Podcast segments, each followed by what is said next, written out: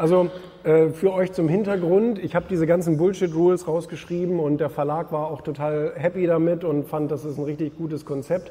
Und dann habe ich mich irgendwann gefragt, aber sag mal, Gibt es denn auch so, so richtig erfolgreiche Leute, die man aus der Öffentlichkeit kennt, die solche Glaubenssätze selber in sich hatten?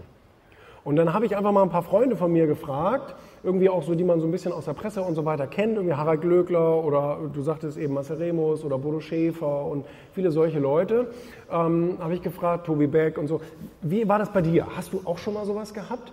Und alle haben geantwortet, jo, bei mir war das dies und das und da habe ich, ich bin nie zu Geld gekommen, weil ich hatte mir immer selber eingeredet, man kann nicht viel verdienen und da. Und dann habe ich gedacht, da bin ich aber überrascht, dass das tatsächlich, weil ich meine, man unterstellt das ja solchen Bühnenpersönlichkeiten oder Medienpersönlichkeiten immer gerne, die sind schon so auf die Welt gekommen. Die mussten sich ja nie Mühe geben. Das war ja alles so ein bisschen Glück. So, ne? ja, genau.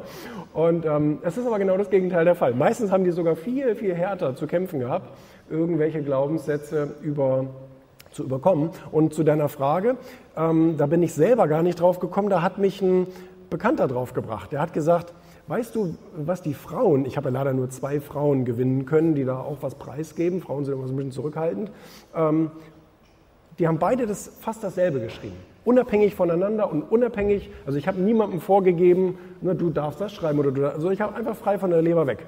Und da haben zwei Frauen ausgerechnet, die beiden einzigen, genau dasselbe fast geschrieben, nämlich das tut man nicht. Also insbesondere Frauen wird scheinbar oft auch in der Kindheit eingeredet, das macht man nicht, das tut man nicht, ne, bleibt mal ein bisschen brav und artig.